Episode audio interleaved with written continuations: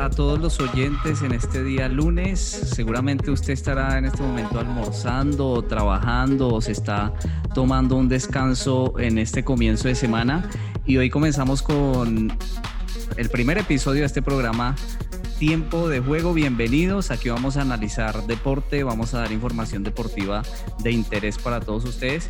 Y tenemos obviamente un equipo interesante de periodista, gente especializada en deporte, pero también en otras áreas y eso es importante también para el análisis que vamos a hacer en el día de hoy y cada semana a esta hora. Así que eh, bienvenidos. Quiero saludar primero a Diego Sebastián Muñoz. Sebastián, un gusto tenerlo acá. Bienvenido a este programa y esperemos que sea de provecho.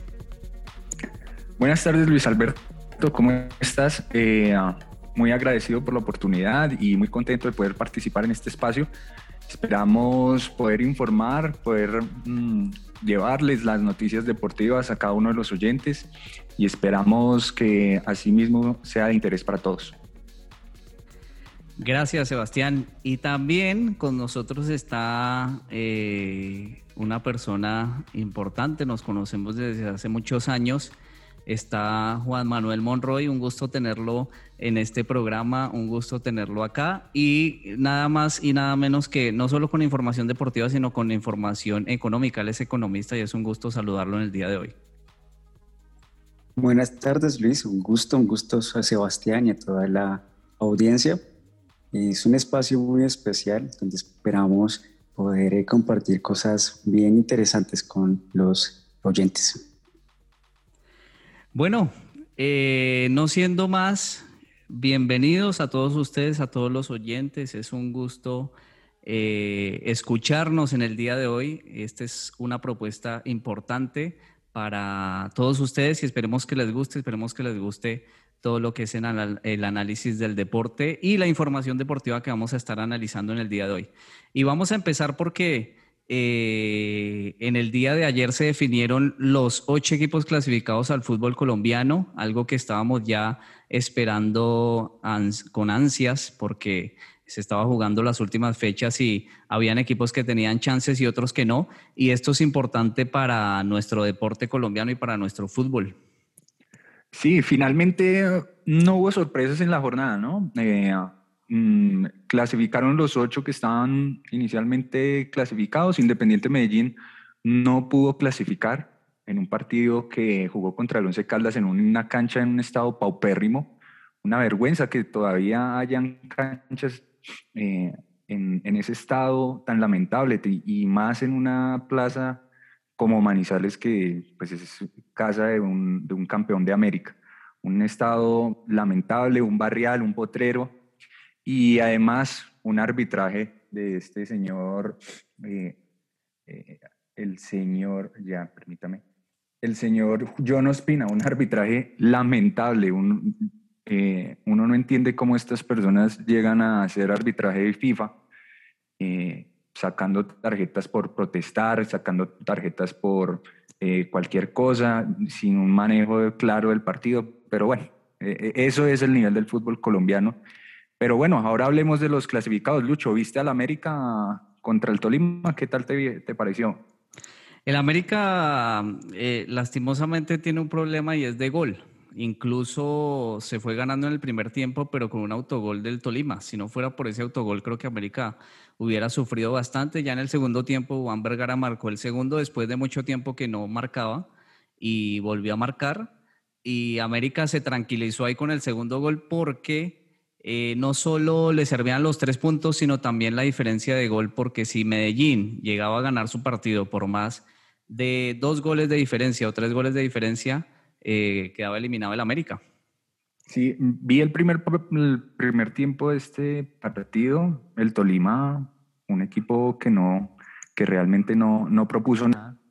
Eh, estuvo sujeto a lo que inventara tal vez eh, eh, el, el arquero Álvaro Montero que lo salvó, Julián Quiñones que estuvo un poco desconcentrado en la primera parte generando el autogol y el América ahí en su estilo, ¿no? Así fue campeón ya en dos torneos, entrando por la ventana, un fútbol irregular, pero efectivo a la larga. Sí, a América le falta es gol. Eh, lastimosamente no tiene delanteros de, de, peso. Cambindo me parece que no es gran refuerzo para la América. Aldair, el, el peruano, tampoco. Eh, Adrián Ramos está lesionado, que es la gran figura. Eh, pero bueno, vamos a ver qué pasa con América que, eh, como usted dice, ¿no? O sea, le cuesta entrar, pero entra y, es protagonista. Entonces eso es importante. Aclaremos también que en el partido de Independiente Medellín Once Caldas en Manizales eh, empezó una hora después por, por, las lluvias que hubo. Esto me recordó, el partido de ayer me recordó mucho a, a, esas épocas cuando el fútbol era a las 3 y 30 de la tarde. Todos los partidos se jugaron a las 3 y 30 y uno colocaba la radio y escuchaba eh, los goles de todos los partidos, ¿no? Claro, sí. Yo escuchaba todo fútbol, me acuerdo, con la conducción de César Augusto Londoño y Adolfo Pérez. Y entonces se trasladaba uno a todos los estadios del país. Me imagino que Juan también recuerda cuando los partidos eran a las 3 de la tarde, 3 y 31, y uno los escuchaba, porque en esa época creo que ni verlos se podían ver todos. Televisaban unos tres o cuatro y había partidos que no, que no se televisaban. Claro, todo uno lo seguía por radio, en ese, estamos hablando de hace cerca de 15 años. Y mire que ah, Sebastián decía algo muy interesante sobre los estados de los campos deportivos. Y, y también cuando él hablaba me, me hacía recordar a, esa cancha, por lo menos de, del Unión Magdalena o esas, esas canchas en unos estados bien, bien tremendos. Y uno esperaría que las cosas pudiesen como cambiar, ¿no? Con el, con el, con el tiempo, hay más tecnología, hay más eh, inversión en el, fútbol. El fútbol ha crecido de manera de inversión de una manera increíble, pero ¿qué, qué sucede? Que seguimos en, en, lo mismo, ¿no? Recordemos que la cancha de Manizales fue anfitriona del Campeonato Mundial de Campeonato Mundial Sub-20, que se hizo en Colombia en el 2011. Y se supone que desde esa época no hay eh, problemas con las canchas, pero evidentemente malas administraciones, todo lo que tiene que ver con eh, incapacidad en el manejo de las canchas, pues genera ese lamentable espectáculo que vimos ayer. Eh, continuamos con los equipos clasificados. Atlético Nacional protagonizó la jornada, la goleada de la jornada. Le metió siete goles al Patriota, siete por uno. Terminó el partido con cuatro goles de Jefferson Duque, que mire usted que se ha reencauchado, por decirlo de alguna manera, en el fútbol profesional colombiano. Eh, un equipo que nacional, de Nacional que termina como líder y se perfila como uno de los candidatos, Luis Alberto. Sí, Nacional siempre es protagonista, incluso viene de ganar en, eh, en, Copa Libertadores contra Libertad, se clasificó a fase de grupos también con una goleada. Guimaraes le ha dado otra imagen a este equipo que con Juan Carlos Osorio parecía que no, no arrancaba, que no terminaba de convencer y, y Guimaraes que salió campeón con América el año antepasado, en el 2018, en el 2019, perdón, vuelve a ser protagonista esta vez con Atlético Nacional y seguramente será uno de los equipos protagonistas en, en estos enfrentamientos de cuartos de final, ¿no? Sí, y Maraes en la suya, sí, un equipo práctico, un equipo eh, sin mucha vistosidad, sin eh, generar tanto espectáculo como aspiraba Juan Carlos Osorio. Pero bien, ahí va, le rinde y es un equipo efectivo. Eh, sin llegar mucho al, pues usted dirá, llega siete veces al, al, al, arco rival, es un equipo que ataca, pues uno ve el funcionamiento y es más bien conservador, pero aprovecha muy bien las oportunidades y los espacios que dejan los rivales.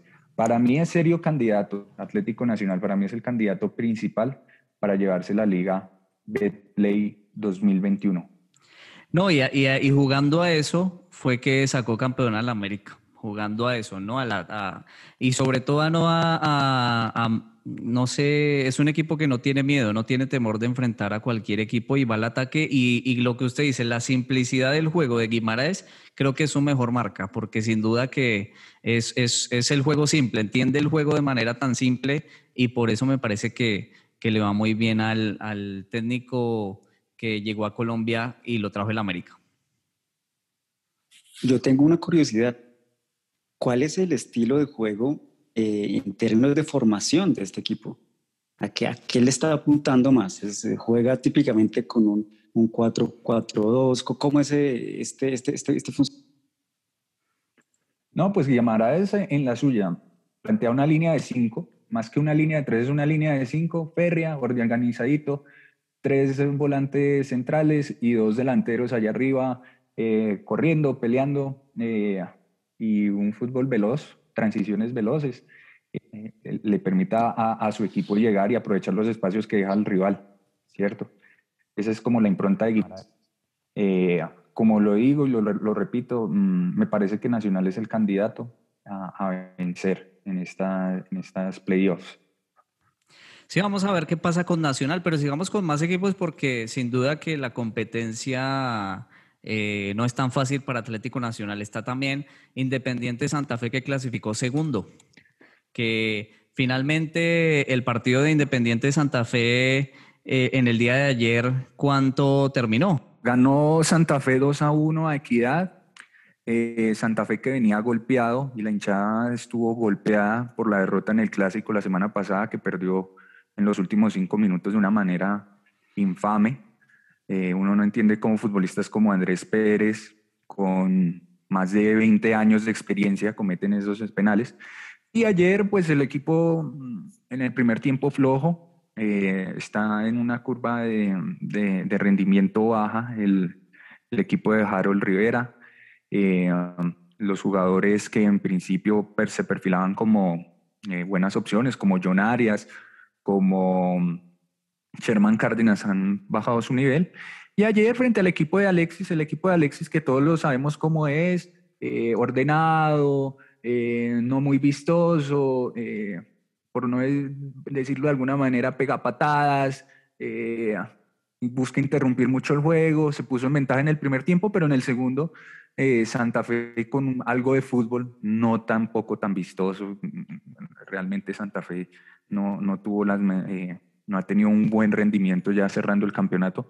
Eh, aprovechó dos situaciones de gol y pudo remontar el partido, pero eh, Independiente Santa Fe claramente no, no está manejando su, mejor versión del juego y um, no creo que tenga muchas opciones para eh, quedarse con la liga, pero bueno, esperemos a ver qué pasa.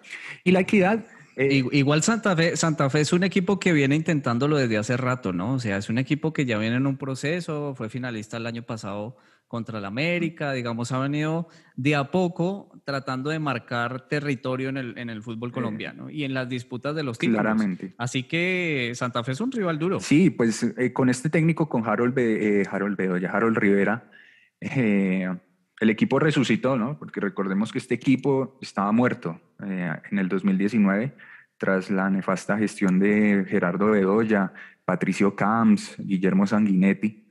Eh, Harold eh, coge este equipo y lo recupera, lo resucita.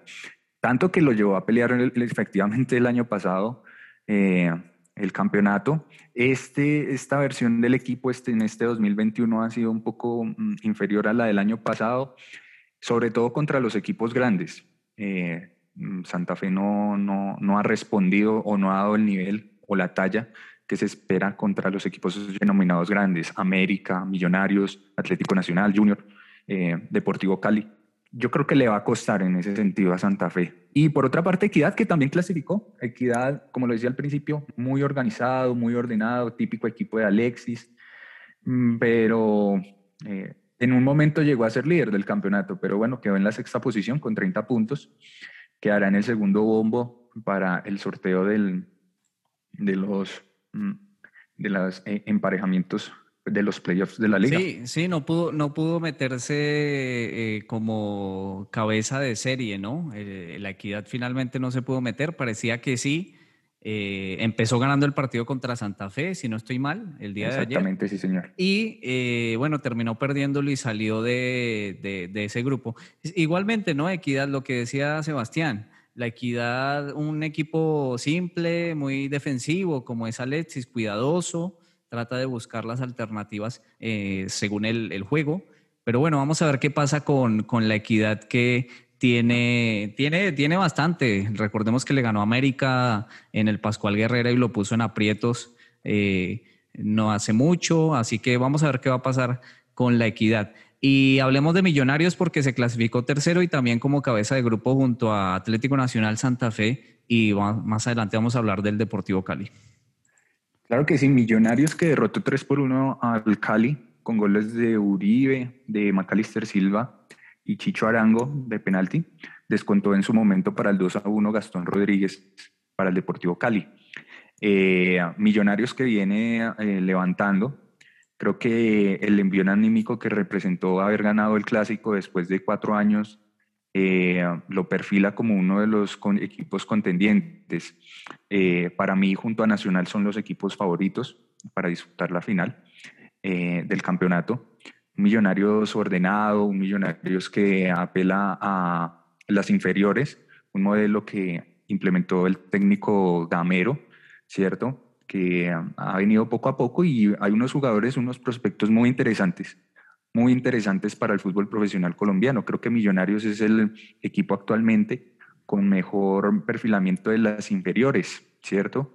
Ya un equipo que lleva dos años proyectando jugadores como Ginás, como Paz, como Bertel, jugadores interesantes que a la larga han demostrado en su rendimiento que pueden llegar a, a ser buenas opciones a futuro, no solamente para Millonarios, sino para la eh, para el fútbol profesional colombiano, ¿cierto? No, y, y, Gamero, ¿no? Gamero que fue muy resistido al principio, eh, vuelve, vuelve a, sacar la cara por el equipo, vuelve a, ser protagonista en este torneo y ahora está metido entre los ocho. Gamero se está convirtiendo en un técnico, uno de los técnicos más importantes del, del fútbol colombiano, ¿no? Tiene su chispa porque le ha ido bien, le ha ido bien con los equipos que, que ha, ha, tomado. Recordemos que empezó en Boyacá, chicos, si no estoy mal.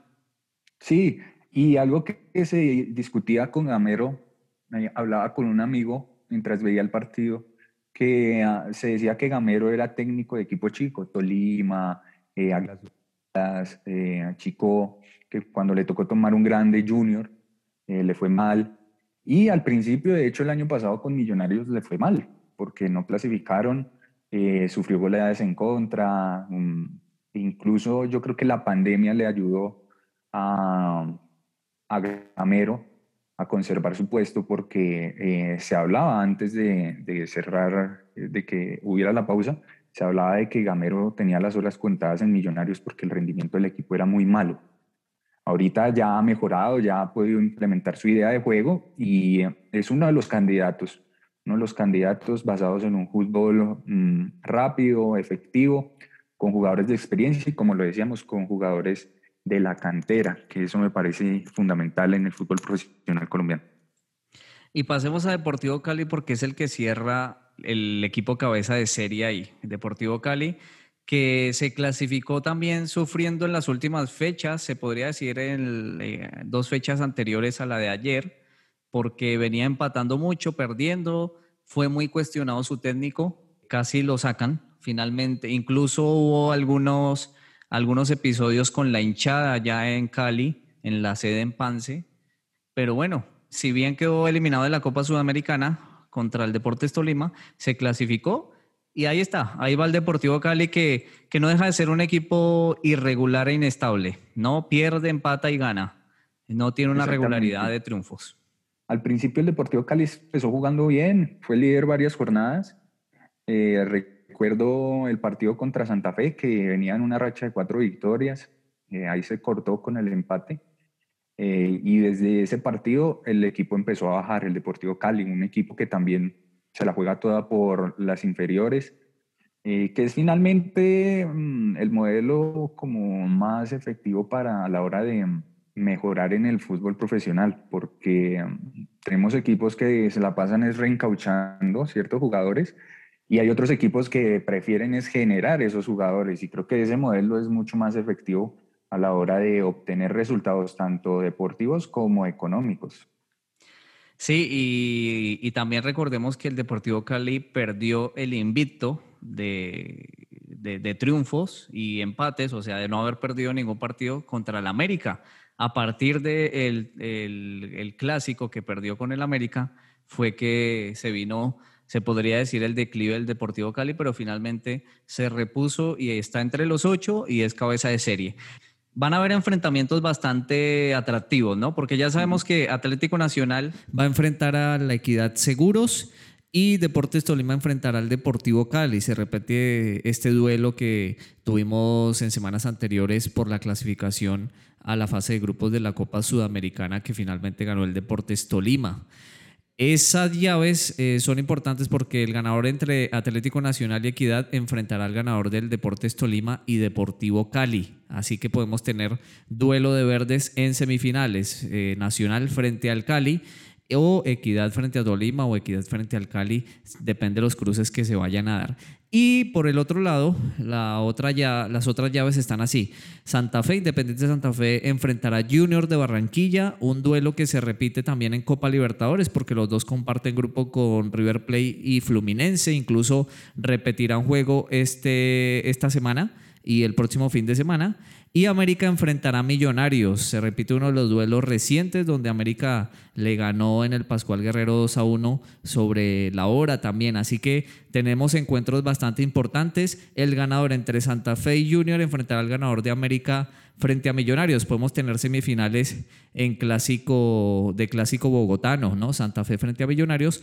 O podemos tener una final América Nacional, América Millonarios o una final Deportivo Cali América, el clásico del Valle del Cauca. Así que tendremos partidos bastante importantes para los cuartos de final y seguramente este fin de semana tendremos bastantes emociones en estos partidos que darán paso a lo que serán las semifinales de estos encuentros. Así que esperemos que todo surja bien en estos cuartos de final. Tenemos equipos que clasificaron con 29 puntos y uno diría mm, si es realmente competitiva la liga profesional. Juan, usted nos tiene ese dato. Sí, claro. yo tengo dos datos curiosos sobre la tabla. El primer dato curioso es que por lo menos desde el 2018 los equipos más, o las ciudades más ricas de Colombia eh, han clasificado sus equipos. Estamos hablando de Bogotá, Cali, que ha tenido presencia tanto de, eh, de, los, de sus dos equipos, América y Deportivo Cali, Medellín y Barranquilla. Estos están, han estado en los ocho, casi, pues, digamos, en, en, los últimos años. Es un dato curioso. Y otro dato curioso es, mire, en, este, en esta temporada, Nacional necesitó el, eh, tener el 63% de los puntos disponibles para poder clasificar. Eh, América, que clasificó de último, lo hizo con un rendimiento de 53%. Venga, venga, eso es importante. Es decir, que, que, el primero, el primero que se clasificó obtuvo el 63% de rendimiento. Exacto. Eso quiere decir que eso es como pasar un examen un examen que se, eh, se califica sobre 10, tener un puntaje de 6, 6.5 más o menos en un examen. Algo parecido, pero también hay que tener en cuenta eh, la cantidad, digamos, de partidos, de, partidos en general y la competencia en general, porque usted ve que son 18 equipos, ¿cierto? Eh, 19 sí, son, son, son, 19. Y esos, esos puntos se van a repartir también en los demás equipos. De hecho, de, entonces, eh, digamos que tener 19 equipos hace un poco más mm, eh, eh, competitivo este, este campeonato y pues dificulta que los líderes tengan más puntos en general, ¿no? La pregunta es si, si que el equipo que quedó primero con 63 puntos obtenga el 63% define que nuestra liga es buena o no. Y que el octavo, que se clasificó que fue América, obtuvo cuánto porcentaje? El octavo tuvo 53%. Es decir, 53% de los puntos, más o menos la mitad de los puntos. Con la mitad de los puntos se pudo, se pudo clasificar. Pero mire es para analizar, ¿no? para analizar. porque hay un asunto y es que esto significa que hay menos concentración eh, de, los, de los puntajes en los grupos. O sea, no hay tanta desigualdad. Los de arriba, de cierta forma, están, eh, se están repartiendo más eh, los puntos. Entonces, eso es un poco discutible. Uno podría decir que es más competitivo, son más parecidos entre todos y no como en otras grandes ligas en donde unos equipos grandotes ganan todos los partidos y lo concentran todo. No, eh, pero es que siempre la discusión ha estado en eso, ¿no? Yo me acuerdo cuando los equipos chicos empezaron a ganar, se empezaron a discutir el nivel de las ligas. En Argentina incluso, o en varios países de Latinoamérica, se empezaron a cuestionar las ligas como al revés, ¿no? Al revés, como que la mejor liga, una buena liga es aquel equipo que se va de largo y, y arrasa con todos los puntos. Eh, entonces ahí habría que analizar si la competencia es mejor o sea, competitivamente es buena la liga, pero competitiva que por lo alto o por lo bajo. Eh, dentro de estos ocho clasificados, yo creo que cualquiera le puede ganar a cualquiera. Creo que el rival más, o más accesible, por decirlo de alguna manera, es la equidad, ¿cierto? Pero el resto, los siete equipos clasificados, Nacional, Cali, Santa Fe, Millonarios, Junior, eh, América y Deportes Tolima, tiene posibilidades de quedar campeón sin ningún problema el octavo que es el América puede derrotar al, al, Atlético Nacional que fue el primero tranquilamente, ¿sí? Entonces eso describe también que es parejo, parejo. No se sabe si a un nivel alto o un nivel bajo, eso lo dictaminan las competencias internacionales, pero por lo menos declara un nivel parejo de la liga eh, en ese sentido respecto a los ocho clasificados. Vamos a pasar de una vez a nuestra primera sección del programa. Dale el balón como cambia. Otra, otra toma, por favor. Dale uno atrás, uno atrás, adelante, uno adelante. Chequeo bar. Bueno, esta es la sección Chequeo Bar. En esta sección analizamos eh, quiénes son los personajes de la semana, quiénes son los personajes más importantes, más nombrados con, con más sucesos en esta semana. ¿Quiénes son? Eh, bueno, eh, complementando la información del fútbol colombiano, eh, tenemos que decir que el Boyacá Chico descendió tristemente a la segunda división del fútbol profesional colombiano eh, después de, mm, del escándalo de la semana pasada. Y el personaje a la baja, mm, como para variar para este equipo, es el presidente eh, Eduardo Pimentel. Les voy a compartir el trino que escribió anoche en su cuenta de Twitter el presidente Eduardo Pimentel en arroba edo raya piso Pimentel, eh, citando, abro comillas, menos mal se acabó esta liga irregular. Los sapos que a todos nos tocó tragarnos fueron anormales. Tristes, claro, por supuesto, pero no es la primera vez ni va a ser la última. Con la frente en alto, agradeciéndole a todo este grupo que tuvo que soportar lo indecible, a Dios y a la familia. Cierro comillas. Yo a Pimentel le diría que eh, si a él le tocó tragarse ese sapo, no quiero decir, no quiero saber que le tocó tragarse a Río Negro, a Águilas Doradas, la semana pasada, cuando le tocó jugar contra Chico con solo siete jugadores, ¿cierto? Entonces, Eduardo, que lo conocemos y siempre ha hablado de conspiraciones y de eh, persecuciones y de, de más eh, momentos o de más actos en contra de él, mmm, pues que revise la semana pasada que casi no le pueden ganar a un equipo con siete jugadores, ¿no? Eh, y que el rendimiento del equipo, por supuesto, ha sido opérrimo, flojísimo. Yo vi ese partido horrible, el equipo del chico.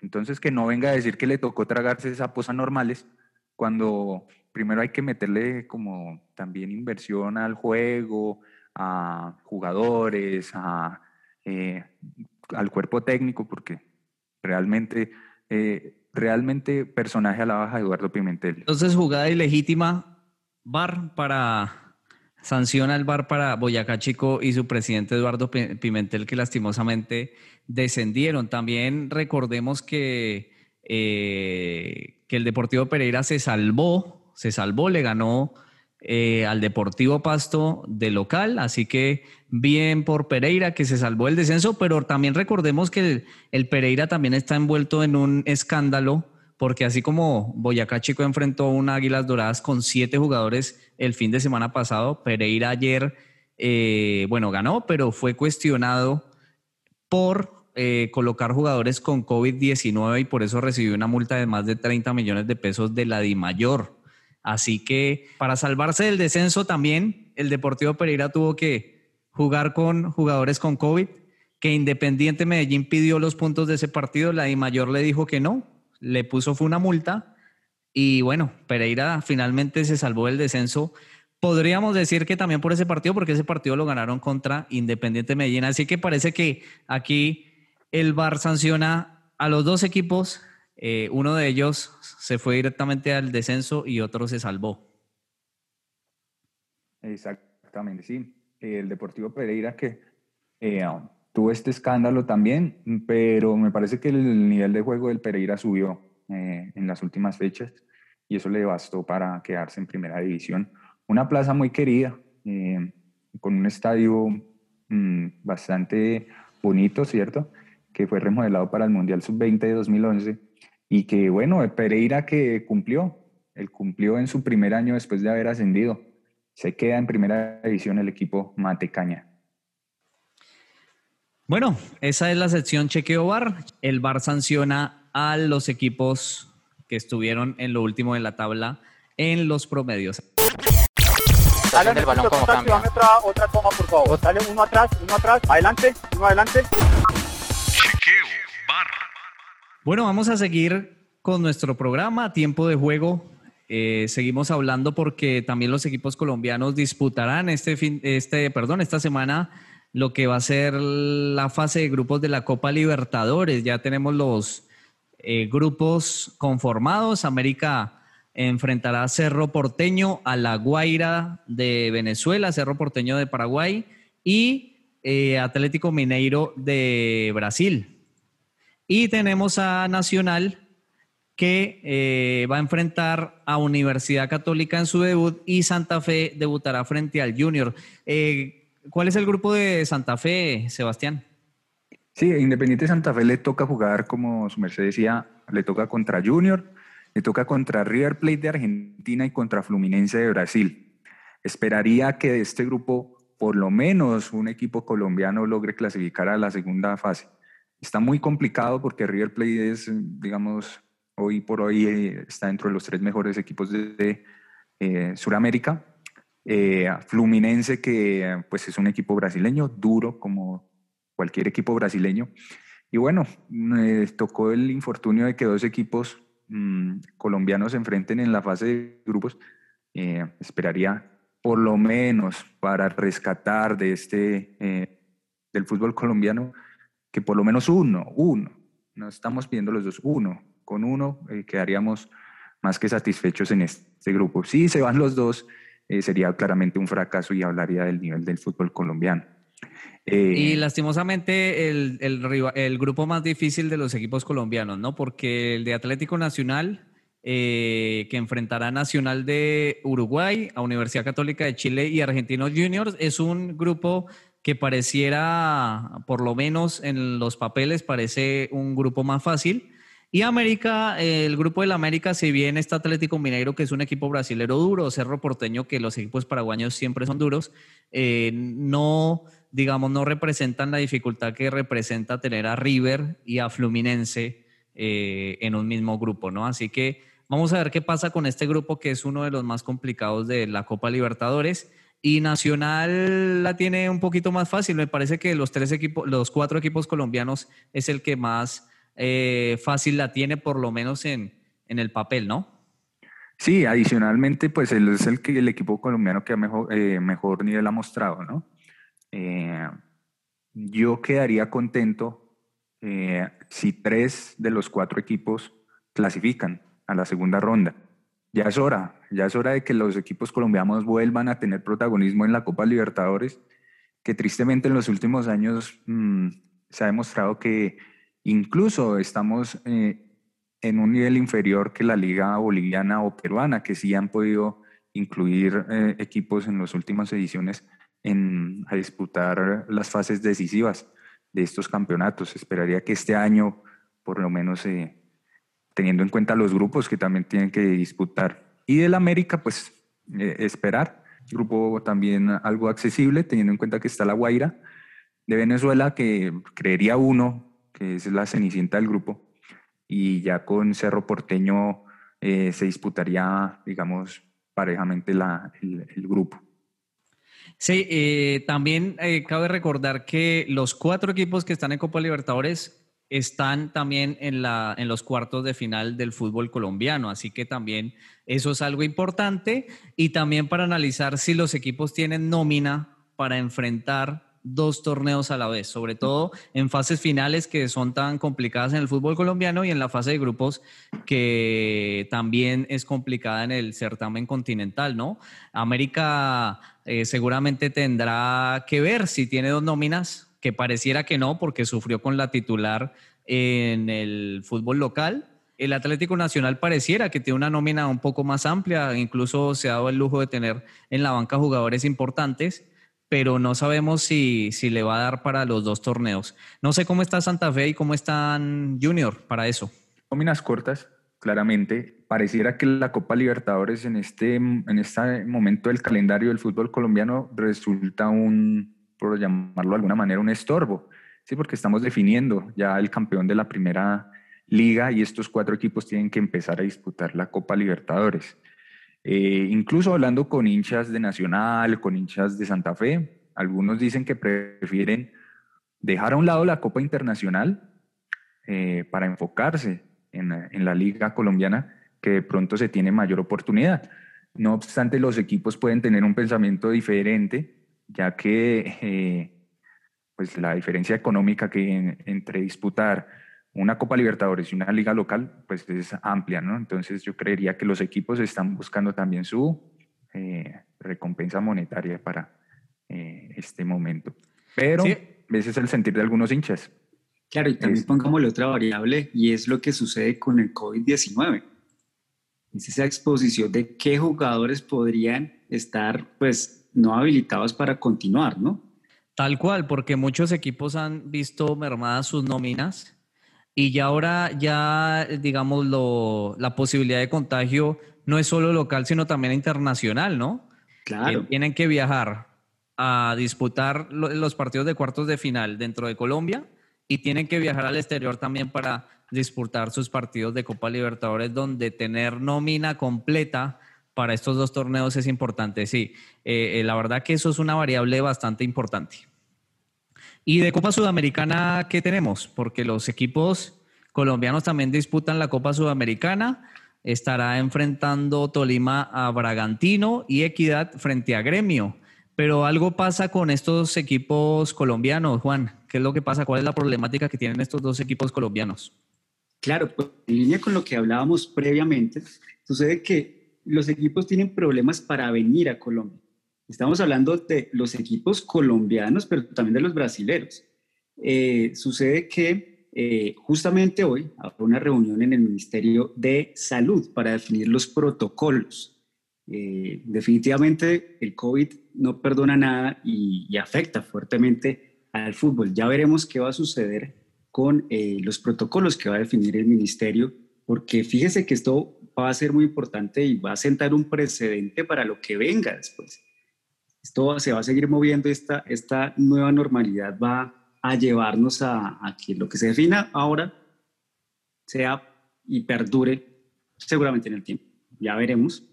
Sí, las restricciones lastimosamente que tiene Colombia con Brasil son bastante fuertes, no se están dejando entrar vuelos desde Brasil, así que vamos a ver qué sucede con los equipos colombianos que también tienen que volver de Brasil, no solo los equipos que vienen a disputar sus encuentros de Copa Sudamericana, los equipos brasileros tienen que entrar, pero los equipos colombianos tienen que ir a Brasil y volver también, así que vamos a ver qué se define para estos equipos. Y adicionalmente, eh, Tolima y Equidad también clasificados dentro de los, eh, dentro de los ocho. Entonces, solamente eh, Millonarios y, Cali están exentos de participaciones internacionales de los clasificados dentro de los ocho. Entonces, podría representar una ventaja para estos equipos. Así es. En tiempo de juego no dejamos en visto a nadie. Por eso puedes participar enviando tu opinión o información deportiva al WhatsApp 300 599 9272. 300 599 9272. Le dedicamos bastante, ¿no? Al fútbol local. Eh, amerita, ¿no? Porque es nuestro fútbol, pero hablemos de fútbol internacional. ¿Qué tenemos de fútbol internacional? ¿Qué sucedió este fin de semana que pasó? Sí, tenemos que el Barcelona mm, se coronó campeón de la Copa del Rey eh, luego de vencer 2 por 0 al Athletic de Bilbao en la final disputada el pasado sábado. 4 a 0.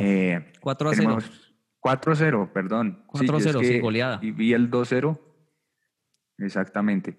Eh, Messi que se reencontró con su fútbol, el Barcelona que se reencontró con algo del fútbol que supo enamorar a muchas personas hace un par de años. Eh, sí, el Atalanta también le ganó a la Juventus. Esto es un triunfo importante para, los, para el equipo de los colombianos de Luis Muriel y Dubán Zapata. Eh, se ubica ya tercero, le quitó la tercera posición a la Juventus y está buscando cupo a la UEFA Champions League. Vamos a ver qué pasa con el Atalanta. Y tenemos también una noticia que va a estar sonando esta semana, ¿no? Con lo de la Superliga Europea. ¿Qué es lo que está pasando ahí, Sebastián? Eh, resulta que 12 equipos de los más importantes de Europa, el Milán, el Arsenal, el Atlético de Madrid, el Chelsea, el Barcelona, el Inter de Milán, la Juve, el Liverpool, el Manchester City, el Manchester United, el Real Madrid y el Tottenham Hotspur han fundado lo que se llama la Superliga de Europa, gobernada por estos clubes. Esto representa como una voz de protesta, tal vez, incluso de disidencia respecto a las competiciones actuales de, la UEFA y de la FIFA. ¿Con qué objetivo? Mm, todo parece indicar para eh, reunir, recaudar más dinero para estos equipos, teniendo en cuenta que son los que más eh, recaudan en Europa, ¿cierto? De acuerdo al documento de fundación, cada equipo recibirá la cifra de 3.500 millones de euros por cada compromiso que disputen. Y eh, esta competición, eh, ¿qué es lo que pretende?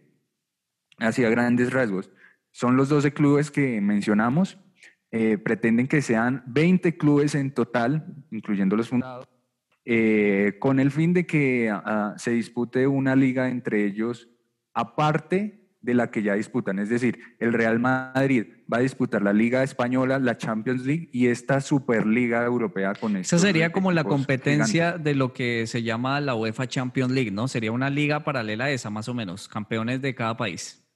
Exactamente. El escándalo radica es que, eh, en que ya la UEFA y la FIFA se pronunció y amenazó con eh, eh, descalificar a los jugadores y a los equipos de las competiciones internacionales. Es decir, si un jugador del Real Madrid disputa la Superliga, no, no recibiría aprobación para disputar eliminatorias, para jugar la Champions League, para jugar mundiales. Entonces se viene una disputa interesantísima de poderes, todo por eh, lograr quien pueda recaudar a cómo se distribuyen mejor eh, los dineros. Eh, una liga creada de poderosos para poderosos. Entonces sería un, algo para poder analizar en las próximas ediciones. Y mientras en Europa tenemos ese tipo de noticias, en Sudamérica tenemos buenas noticias con respecto a la emergencia sanitaria, al COVID-19. ¿Qué es lo que está pasando en la Conmebol y en Sudamérica, Juan? Pues mire, Luis, resulta que el presidente de la Confederación Suramericana de Fútbol, estamos hablando de Alejandro Domínguez, paraguayo, anunció que eh, la empresa china Sinovac donó nada más ni nada menos que 50 mil dosis eh, de vacunas es con una destinación específica para la Copa América que se jugará este año en Argentina y Colombia. Esto representa una noticia importante, 50 mil dosis pueden ser administradas a los jugadores y además de cuerpo eh, médico y acompañantes que están en las selecciones de fútbol y de cierta forma podría facilitar eh, el, el que, se lleve a cabo este, este, importante, eh, este, este, importante escenario. Esa es la noticia de la semana en cuanto a emergencia sanitaria y, en este caso, la Copa América. Así es, eh, vamos a ver qué pasa porque la Conmebol está muy interesada en que se realice la Copa América. Ya el presidente Alberto Fernández, el presidente argentino, puso en duda a la Copa América. Iván Duque todavía cree que se puede hacer. Sin embargo, eso va a ser una problemática bastante importante y por eso es que quieren eh, combatirla precisamente con este tipo de acuerdos con Sinovac, ¿no? Para las vacunas. Está bien complicado la Copa América, pero bueno, este es un, llamado básicamente que da esperanza para que pueda darse la Copa América. Así es, y vamos rápido a pasar a nuestra siguiente sección porque se nos está cumpliendo la hora. Un viaje en la máquina del tiempo.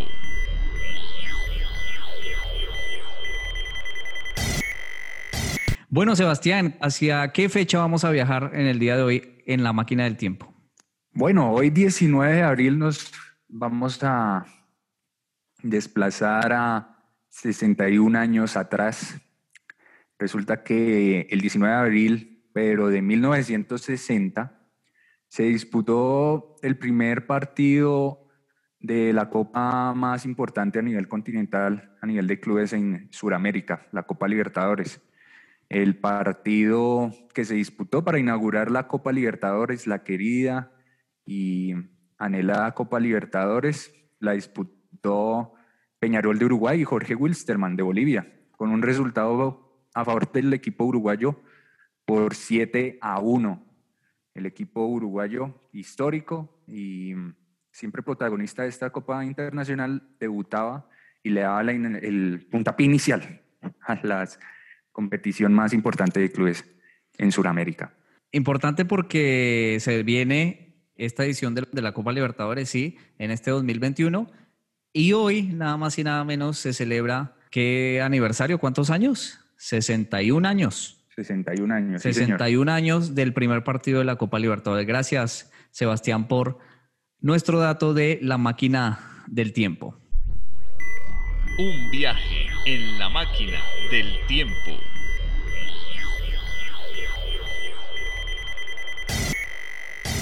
Y seguimos, seguimos rápido porque ahora vamos con ciclismo. ¿Qué es lo que está pasando en el ciclismo? Se está corriendo la Vuelta a Colombia, tenemos el comienzo de una vuelta importante esta semana. ¿Qué va a pasar con el ciclismo esta semana? Bueno, tenemos eh, la Vuelta a Colombia. La jornada de ayer llegó a la ciudad de Ibagué. Nos dejó como líder a Brian Gómez eh, del equipo Supergiros seguido también de Oscar Sevilla y Fabio Duarte del Team Medellín, cuatro segundos y seis segundos respectivamente. El mejor boyacense es Aldemar Reyes a 22 segundos, el ciclista proveniente de Ramiriquí. Asimismo, esta semana iniciará el Tour de los Alpes en Italia, con el protagonismo de 14 ciclistas colombianos. El, ciclismo colombiano sigue eh, en crecimiento en Europa Nairo Quintana será el principal, la, principal carta de, los corredores colombianos. Correrá junto a Dayer Quintana y Winner Anacona en su equipo el Arkea Samsis. Asimismo, el Ineos, uno de los equipos más importantes del mundo ciclístico, contará con Daniel Martínez, Iván Sosa y Sebastián Henao. Eh, ellos disputarán alguna etapa o incluso pelearán por la general. Eh, la principal carta es Daniel Martínez. En el equipo Emirates estará el colombiano Camilo Ardila, quien fue campeón del Giro Sub-23 en 2019, y estará también el, patriota Cristian Muñoz. Asimismo, Harold Tejada correrá con el Astana y Jonathan con Cañaveral con el Bardiani CSF. ¿Y Egan Bernal eh, va a estar o no va a estar? Egan Bernal no va a estar presente, sigue con problemas en su espalda, por lo que fue descartado pensando en el Giro de Italia, ¿cierto? Para que llegue en su mejor forma. Adicionalmente, agregar que eh, ah, también participarán los ciclistas colombianos Daniel Muñoz, Santiago Umba, Alejandro Osorio y Juan Fernando Calle. Nuevas eh, cartas en el ciclismo colombiano. Sí, y el ciclismo colombiano lastimosamente este año no ha empezado muy bien, ¿no? Vamos a ver si logramos obtener un triunfo importante en alguna de las carreras importantes de este año.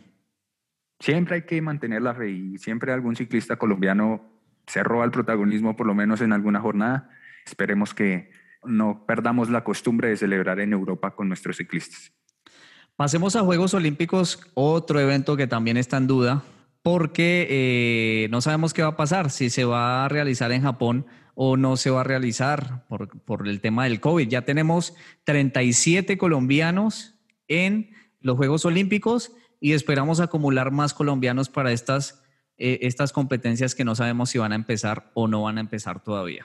También analizar en una próxima jornada eh, toda la pérdida económica que representa no recibir eh, visitantes en los, en los, Juegos Olímpicos y cómo sería la logística para albergar a miles de deportistas aficionados profesionales que aspiran al evento deportivo más importante del mundo, ¿cierto? Esto de la pandemia representa claramente un nuevo reto para los japoneses y para el Comité Olímpico Internacional.